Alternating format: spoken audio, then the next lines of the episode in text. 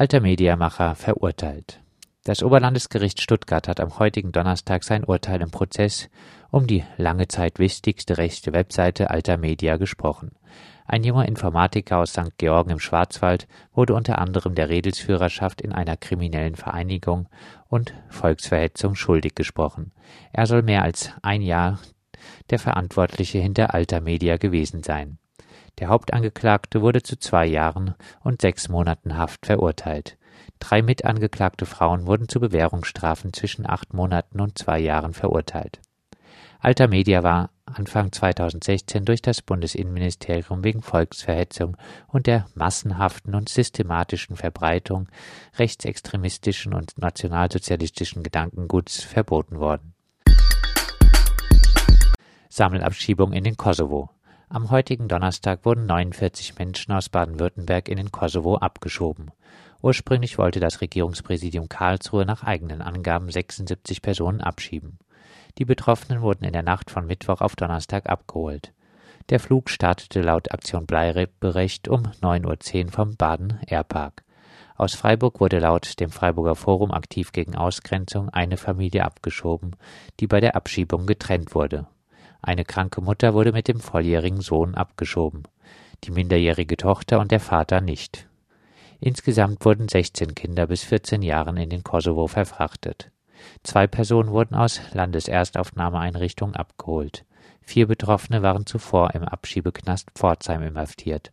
Laut Regierungspräsidium Karlsruhe gehören 18 der Abgeschobenen der Roma-Minderheit an.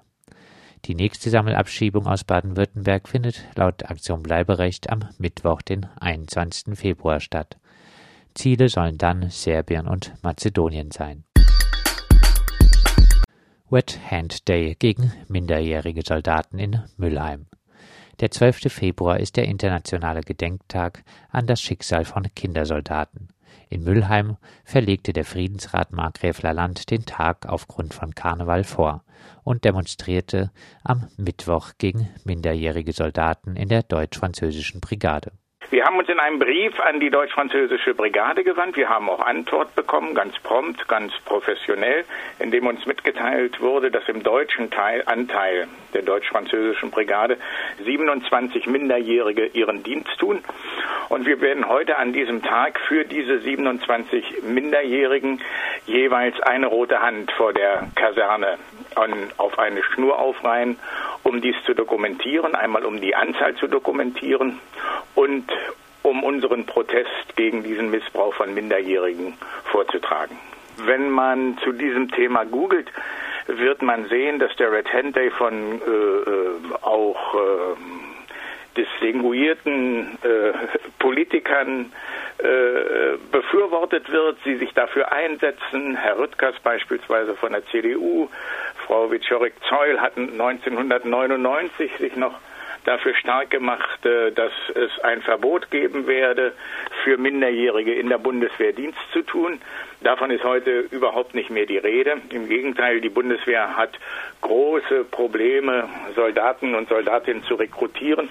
Und deshalb setzt man hier schon auf das ganz, ganz frühe Alter. Äh, in der Bundeswehr selbst machen inzwischen über 2000 Minderjährige ihren Dienst. Demonstration gegen den Krieg in Afrin vor dem SWR. An diesem Donnerstag demonstrierten in Freiburg knapp 100 Menschen für mehr und kritischere Medienberichterstattung über den Krieg gegen Afrin und die Proteste dagegen in Freiburg. Warum vor dem SWR wollten wir von einer Aktivistin wissen. Der SWR ist eine der größten Medienstationen in Freiburg. Ähm, seit über zwei Wochen finden in Freiburg Proteste statt. Die BZ hat sich einmal kurz dazu hinreißen lassen, ein, ähm, einen kleinen Artikel, nach ähm, dem viel Druck ausgeübt wurde, zu veröffentlichen. Wir wollen, dass diese Proteste ernst genommen werden, dass die Bürgerinnen und Bürger dieser Stadt gesehen, gehört werden und dass endlich eine kritische Haltung der Medien auch äh, zu diesen Vorfällen äh, eingenommen wird wird. SWR-Mitarbeiter verließen das Gebäude während der Kundgebung nicht. Freiburg. Wird der Platz am Siegesdenkmal Europaplatz oder Friedensplatz genannt? In Freiburg wurde das Siegesdenkmal errichtet nach dem Krieg gegen Frankreich 1870-71 nach dem zeitweisen Abbau wieder aufgestellt.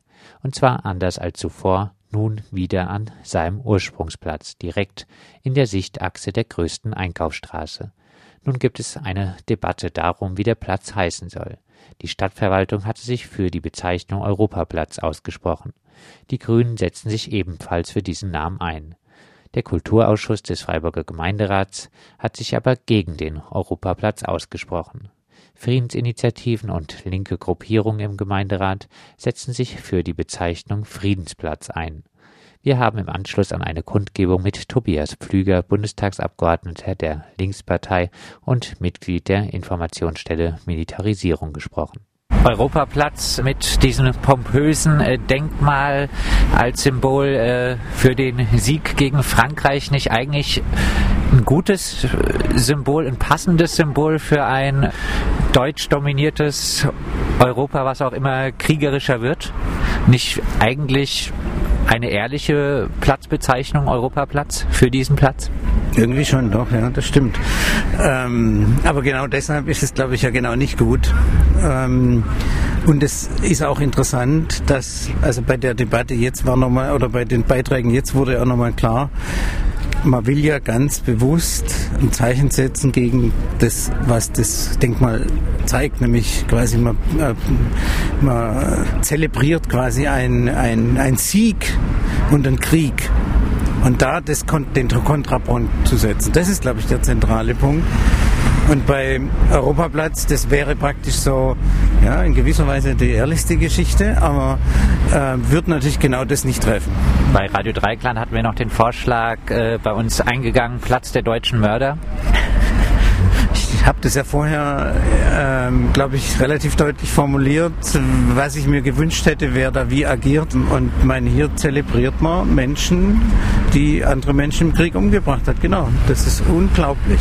Und äh, äh, auch das wäre natürlich eine ehrliche Formulierung, aber klar.